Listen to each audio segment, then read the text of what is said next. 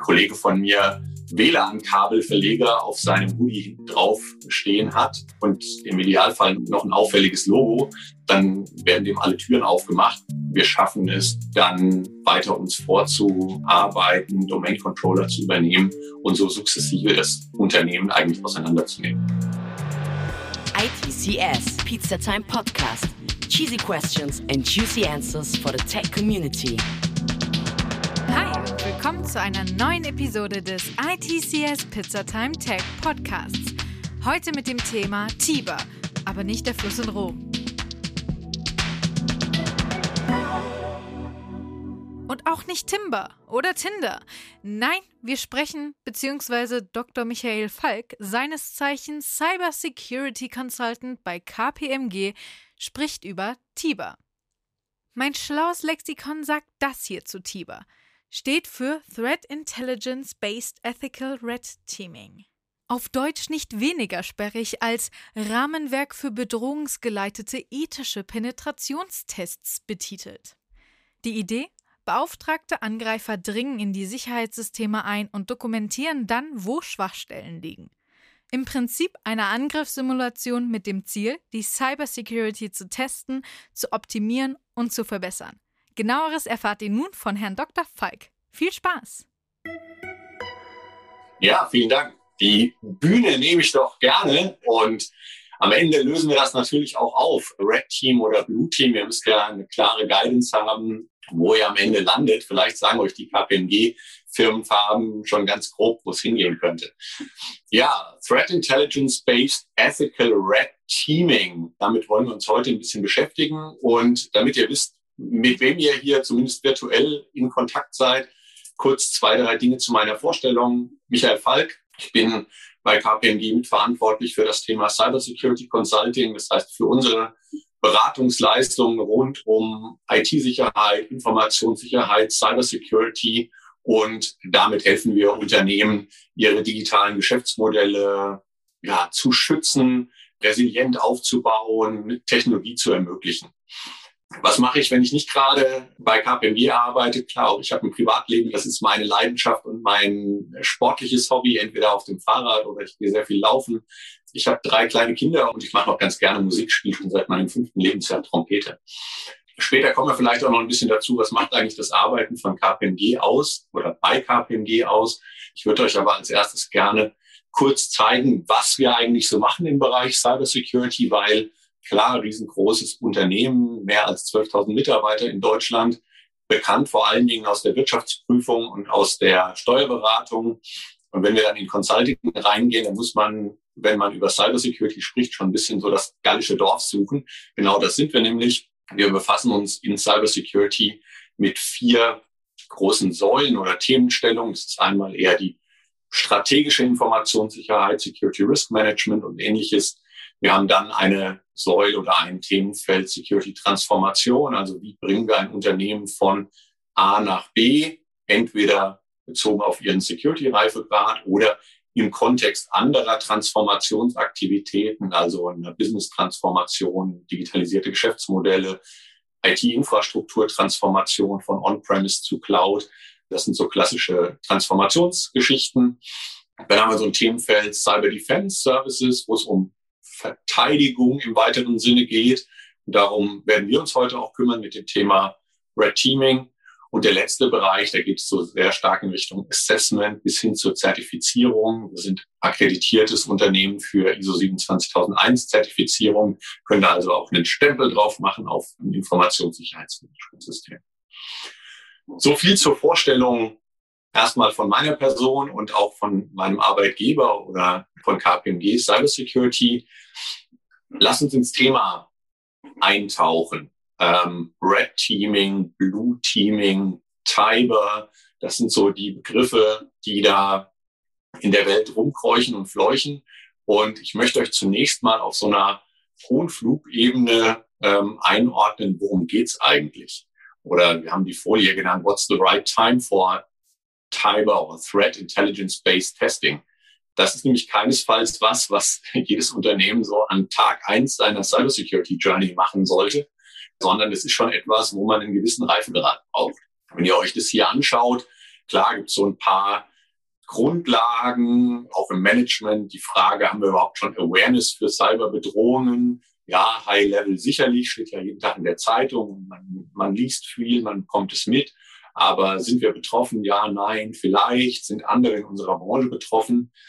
Und dann steigert sich das üblicherweise in verschiedenen Phasen. Man hat eine Akzeptanz davon, dass man angegriffen wird. Man akzeptiert auch, dass man ein interessantes Ziel ist für Angreifer. Und dann kommt man langsam so in die fortgeschrittenen Reifegrade auf dieser Cyber Journey. Die haben wir hier auch mal mit ein paar Begrifflichkeiten benannt, also von Immature, Reifegrad über ein dann sich entwickelndes äh, Security Management bis hin zu Leading Practices. Und das, was wir jetzt im Red Teaming oder in diesem Threat Intelligence Based Testing machen, ist schon etwas, was man eher auf den höheren Reifegraden verorten kann, respektive sollte, weil sonst wird man damit ziemlich Schiffbruch erleiden.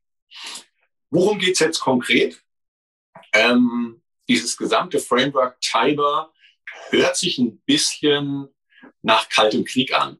Und ich sage bewusst kalter Krieg, weil die Bomben oder die Waffen, die da von A nach B fliegen, das sind keine realen Waffen von ausländischen Akteuren, also kriegerische Auseinandersetzung, sondern die sind irgendwie noch ein bisschen freundlich zueinander. Aber das Grundsetup ist, wir haben ein rotes Team, was angreift, wir haben ein blaues Team, was verteidigt und wir haben noch so ein paar Fahnenschwenker im weißen Team dazwischen, die diese beiden Teams koordinieren, in gewisser Weise auch kontrollieren, die auch ein Puffer sind im Dialog zwischen den beiden Teams. Aber das heißt nicht, dass das Blue Team in Kenntnis darüber ist, was das Red Team tut. Manchmal wissen sie gar nicht, dass es ein Red Team gibt, weil das Red Team wird sich immer so verhalten oder es versucht, sich so zu verhalten wie ein realer, realistischer Angreifer. Und das, jetzt mal so ein bisschen theoretische Abgrenzung, ist auch die wesentliche Abgrenzung von dem, was man sonst im Security Testing macht.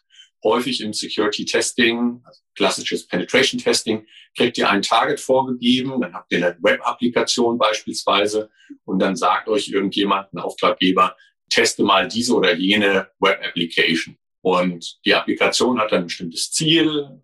Im E-Commerce-Business kann man darüber Transaktionen machen, also Produkte kaufen, die werden einem dann geliefert.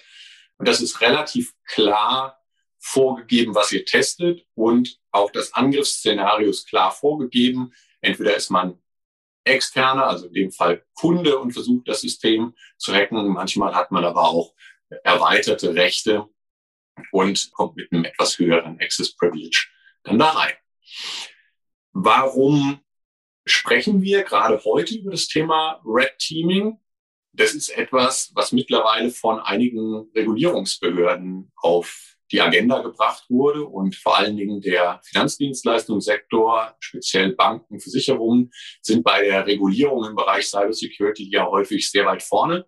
Und die sagen jetzt, jawohl, wir möchten doch mal von euch, Bank A, einen echten Nachweis, dass ihr widerstandsfähig seid gegen Cyberbedrohung, also neudeutsch Cyber Resilient. Und deshalb trauen wir euch durchaus zu, dass ihr jetzt mit einem externen Partner, das ist das übliche Setup, dass gerade das Red Team und die Threat Intelligence von einem externen Dritten kommt, dass dieser externe Partner euch als Gesamtorganisation jetzt mal über einen längeren Zeitraum, Testings äh, gemäß des Tiber Frameworks, so mindestens zehn Wochen lang, wirklich gezielt angreift, unterschiedliche Angriffspfade auch ausprobiert und damit die organisatorische Widerstandsfähigkeit oder neudeutsch Resilience, Cyber Resilience einer Organisation stresst. Es ist das erste Mal, dass das in dieser Form tatsächlich geprüft wird, weil vorher haben diese Regulierer eher so Paperwork angefragt und haben gesagt, ja, hast du ein Privileged Account Management und dann hast du einen Haken in der Excel-Tabelle gesetzt und hast gesagt, jawohl, habe ich. Hast du ein Security Operations Center, das Angriffe detektieren kann? Jawohl, habe ich, der nächste Haken in irgendeiner Liste.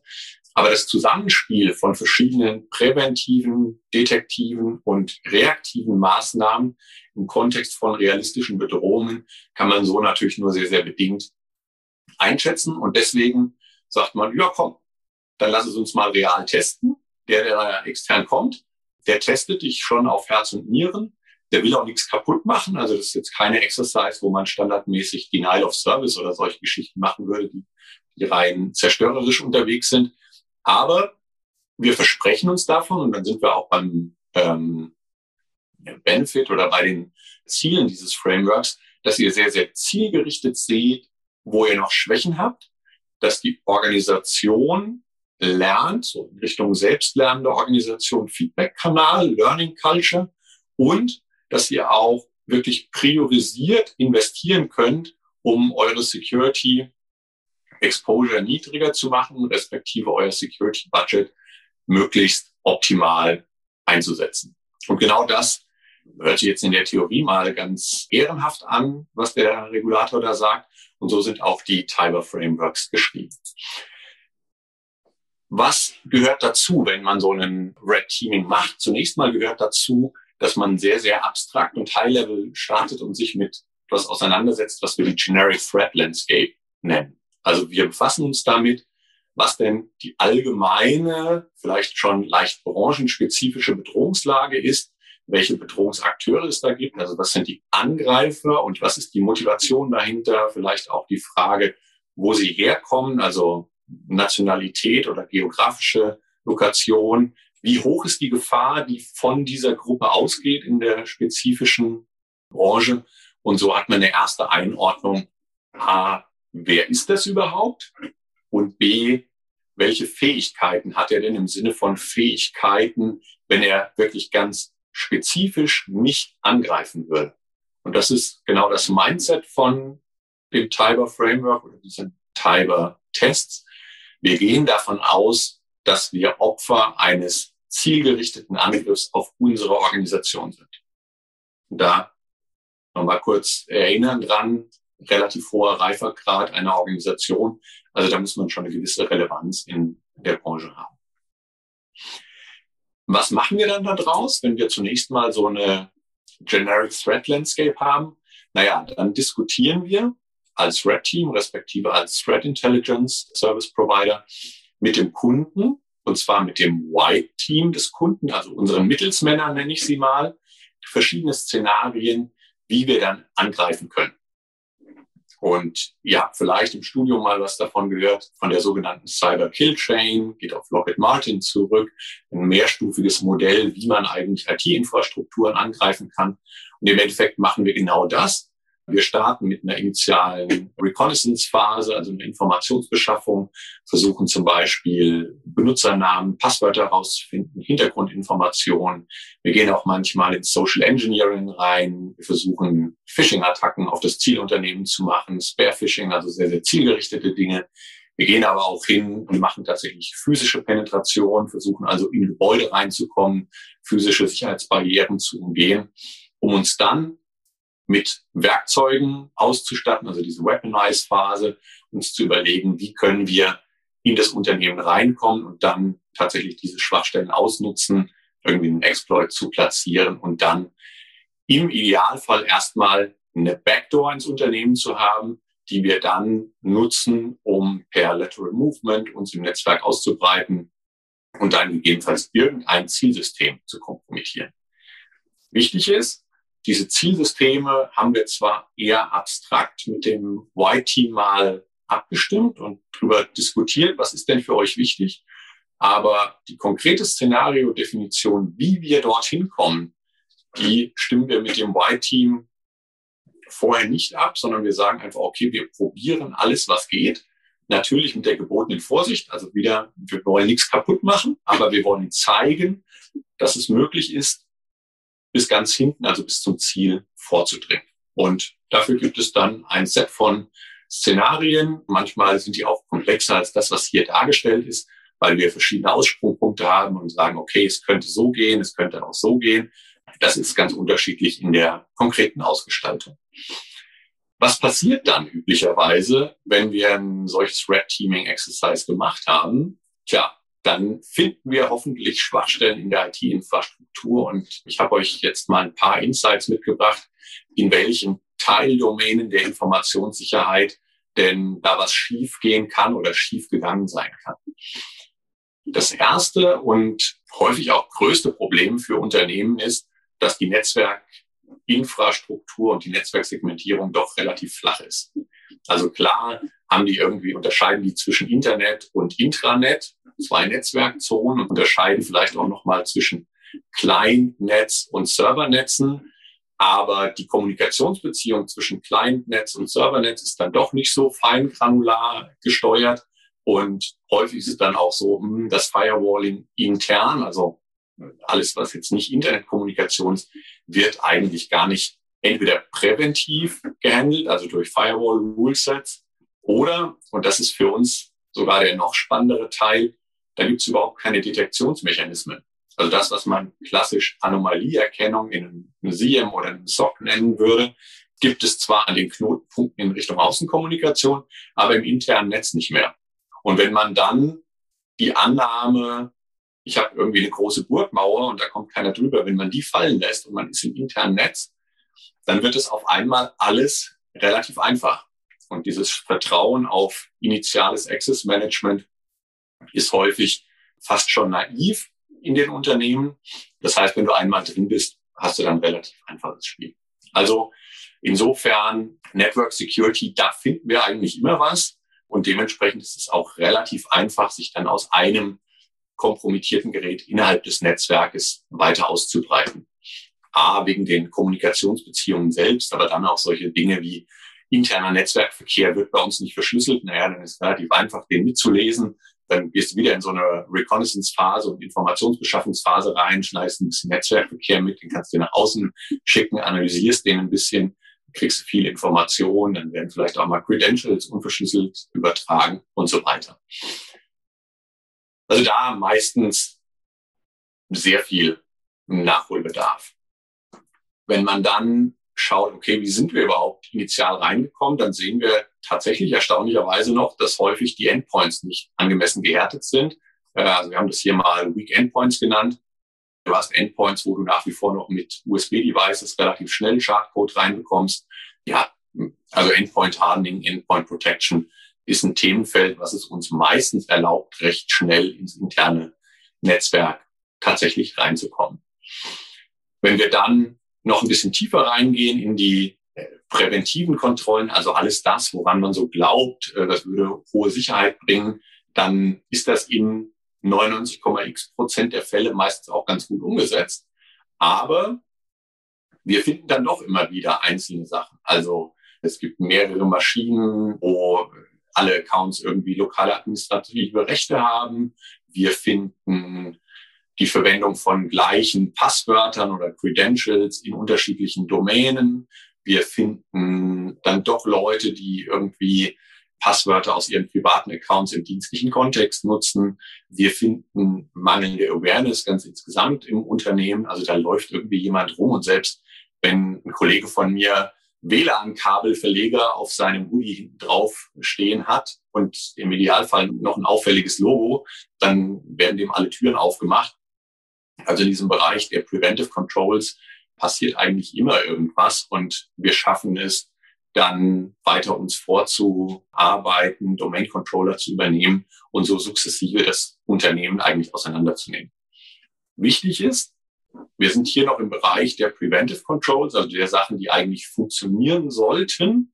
Und das Ganze muss möglichst unentdeckt bleiben, weil dann wird es natürlich besonders spannend, dann können wir uns weiter ausbreiten. Das White-Team schlägt dann meistens schon die Hände über dem Kopf zusammen und sagt, Mensch, das hätten wir doch jetzt spätestens mal detektieren müssen. Aber nein, dadurch, dass wir eben nicht mit den großen Kanonen irgendwie schießen und im Stile von Denial of Service unterwegs sind, werden solche Dinge häufig noch nicht entdeckt. Wenn wir dann in den letzten Bereich der Insights gehen, also die Frage, hat man uns erwischt, bemerkt zumindest, dann muss man auch da sagen, hm, eigentlich viele Dinge, die wir als ungewöhnlich angesehen hätten, werden tatsächlich nicht detektiert. Das fängt an von, wir haben ja unsere Backdoor, die wir uns am Anfang gebaut haben, von dem regelmäßigen Datenversand von verschlüsselten Daten von einer internen IP-Adresse oder von einem internen Host an irgendwelche beliebigen externen Hosts. Sowas kriegt man nicht mit. Das sind dann häufig auch keine großen Datenmengen, weil wir wollen ja unerkannt bleiben. Aber es wird einfach nicht detektiert, obwohl es unnormal ist und obwohl dieses interne Host-System gar nicht über diese Kommunikationskanäle verfügen sollte. Was uns auch immer auffällt, ist, unter Detection fassen wir auch so ein bisschen die Fähigkeit zusammen, schafft man es eigentlich, interne Schwachstellen in der IT-Landschaft zu detektieren. Und da muss ich sagen, hm, die haben zwar vielleicht lange Listen, welche Vulnerabilities es gibt, aber weder die Ausnutzung dieser Vulnerabilities und mit der Ausnutzung verbundene Anomalien kriegen sie mit, noch schaffen sie es in den internen Netzwerken dann die Schwachstellen auch sinnvoll zu schließen, zu patchen oder mit sonstigen kompensierenden Maßnahmen zu mitigieren. Und deshalb ist es auch häufig so, dass diese Detection Capabilities nicht ausreichen, um unser Red Team dann zu schnappen. So viel an der Stelle mal an Insights und jetzt noch so zur Einordnung. Klar, wir haben gesagt, wir sind in durchaus regulierten Unternehmen unterwegs, wir sind in größeren Unternehmen unterwegs. Die Beispiele hier kommen auch aus dem Finanzdienstleistungs- und speziell im Versicherungsbereich. In den Red Teaming Tests, die wir dort durchgeführt haben über mehrere Wochen und Monate, ist es eigentlich fast immer gelungen, ein signifikantes Ziel zu kompromittieren. Und äh, wir waren dann immer so an der Schwelle zu sagen, okay, soll ich den Schalter jetzt hier umlegen oder seht her, auf diese Tabelle sind wir gekommen, wir könnten jetzt da folgende Einträge verändern. Wir machen es aber nicht, weil wir ja eben der freundliche Partner sind. Also man kommt da tatsächlich relativ weit.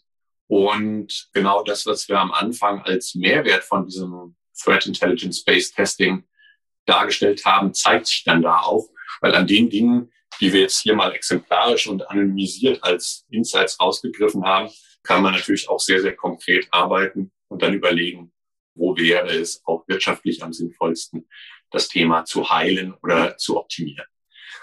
Vielleicht letzter fachlicher Punkt. Wir sprechen ja über ein Spiel zwischen einem Red Team und einem Blue Team.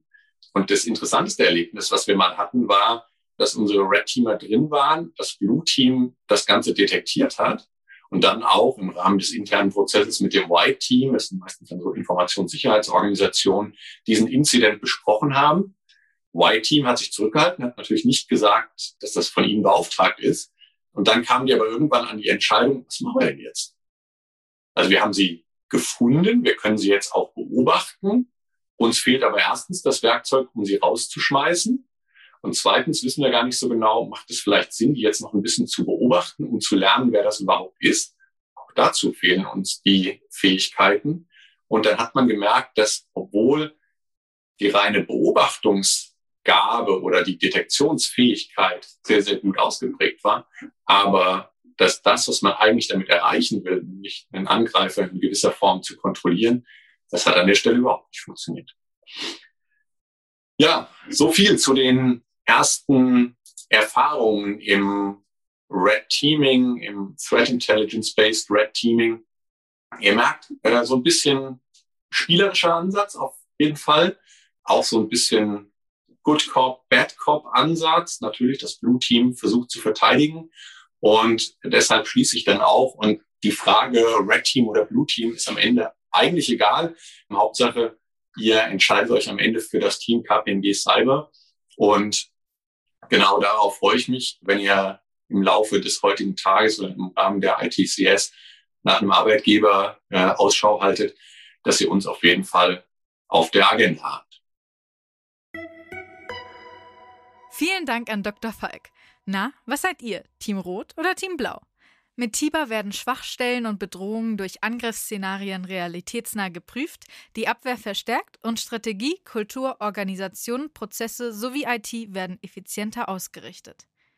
Das Ausmaß von Folgeschäden kann besser bewertet und über vorzuhaltende Maßnahmen schneller eingedämmt werden. Das war's für diese Woche. Wir hören uns nächsten Sonntag zur gewohnten Zeit wieder. Au revoir. ITCS, Pizza Time Podcast.